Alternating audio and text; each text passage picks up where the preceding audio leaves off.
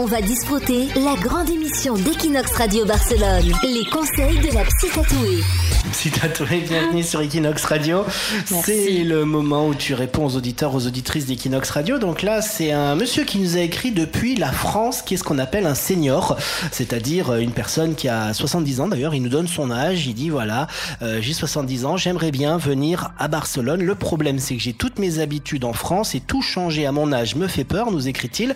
Mais en même temps, je suis excité à l'idée de venir finir mes jours au soleil dans cette magnifique ville qu'est Barcelone. Alors que doit-il faire notre ami senior Citatouille eh bien, moi, je lui conseillerais de se lancer. Donc, euh, oui, oui, bien sûr, on peut venir à Barcelone en étant senior. Euh, il faut surmonter ses peurs. Hein. Bon, c'est vrai qu'à cet âge-là, en plus, euh, voilà, c'est souvent des peurs liées à la langue. de sortir de sa zone de confort, comme il nous l'indique dans le message, ses petites habitudes et tout ça. Donc voilà, une fois qu'il aura surmonté ses peurs, c'est en plus justement un très bon moyen de maintenir une vie active, de pleine de motivation, avec de nouveaux projets, de un nouveau lieu de résidence, de nouvelles personnes, une nouvelle culture, non? Et, et, puis il est jamais trop tard pour un nouveau départ, hein, donc il euh, n'y a aucun problème. Ça stimule vraiment la, la vie, enfin sa vie dans ce cas-là, euh, au lieu d'entrer dans une routine ennuyeuse, non, des fois avec la retraite. Euh, et tout ça. Là, vraiment, ça évite et c'est très, très encourageant d'avoir ce projet.